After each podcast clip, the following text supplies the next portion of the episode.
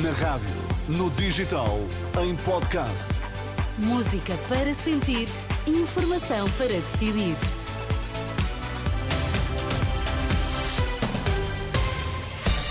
Pedro Queiro, o que é que é importante destacar esta hora? Afinal, o Fisco já não vai impor a taxa máxima do IVA nos menus de restaurantes que incluem vinho e refrigerantes. Seca no Algarve, o Governo anunciou um corte de 25% no consumo de água na região, em vez dos 70% que tinha ameaçado.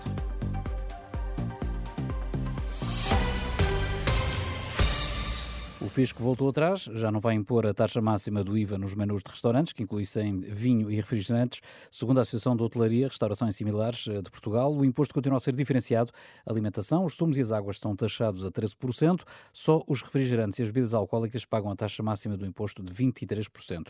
Esta correção altera o anterior ofício, que impunha que nos menus com vinho e refrigerantes todos os produtos acabavam por pagar a taxa máxima.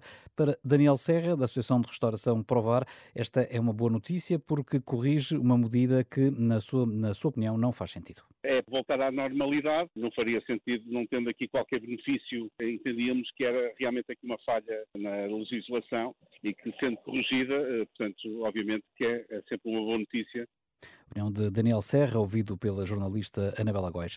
Há famílias com mais de 20 créditos para fazer face às despesas diárias e para pagar dívidas. De acordo com a DECO, são famílias que trabalham, mas cujos rendimentos não acompanharam o aumento do custo de vida. Muitas famílias recorrem ao crédito para fazer as compras de supermercado porque o salário não é suficiente para todas as despesas. Depois da contestação dos agricultores, o governo anunciou hoje um corte de 25% no consumo de água na região do Algarve, um valor muito inferior aos 70% que o executivo tinha em cima da mesa no âmbito do plano de contingência. Já no setor urbano, que engloba o turismo e o consumo doméstico, a redução vai ser de cerca de 15% face ao ano passado. O anúncio foi feito pelo Ministro do Ambiente, Duarte Cordeiro. Ainda assim, a medida não deixa satisfeitos os representantes eh, do setor agrícola. Ouvido pela Renascença, Macário Correia, da Associação de Beneficiários do Plano de Rega do Sotavento Algarvio, queixa-se de discriminação contra os agricultores. São injustos e não são proporcionais aos outros setores. Se temos menos água, então cortava-se igual para todos, desde que salvaguarda a água para beber. E a água para beber é uma competência dos municípios que é perfeitamente criminoso, repito, criminoso, em tempo de seca, desperdiçarem 30 milhões de metros cúbicos. Os consumidores do Algarve pagam a fatura 30% mais alta, porque pagam a água que consomem e pagam 30% da inatividade ao longo de anos dos seus autarcas, não realizaram aquilo que deviam ter feito. Por isso é que pagam mais caro, porque pagam a água que bebem e mais água que desperdiçam. Agora Correia, ouvido pelo jornalista Marisa Gonçalves, fala numa situação grave para o setor, com a iminência da perda de postos de trabalho.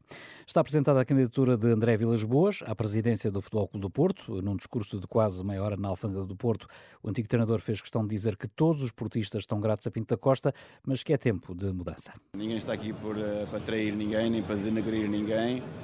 Uh, o presidente do Futebol Clube do Porto é uma peça fundamental da sua história, é o presidente dos presidentes do, do Futebol Clube do Porto assim será recordado para sempre. Nós queremos uh, avançar com esta candidatura, mostrar a nossa força, mostrar a nossa equipa, mostrar a equipa que, que está connosco e, uh, e o programa que temos para os sócios decidirem em conformidade com o programa e com as equipas de cada um dos candidatos o que é que querem para o Futebol Clube do Porto. André Vilas Boas quer então ser presidente do Futebol Clube do Porto. Falta saber se a Pinto da Costa se recandidata. As eleições são em abril. O jornalista do Expresso, que diz ter sido agredido ontem durante um ciclo de debates com o Chega, na Universidade Católica, em Lisboa, apresentou queixa na PSP, é o que garante o diretor do Expresso. A organização do evento na Universidade Católica negou agressões, apenas assume que o jornalista foi removido da sala.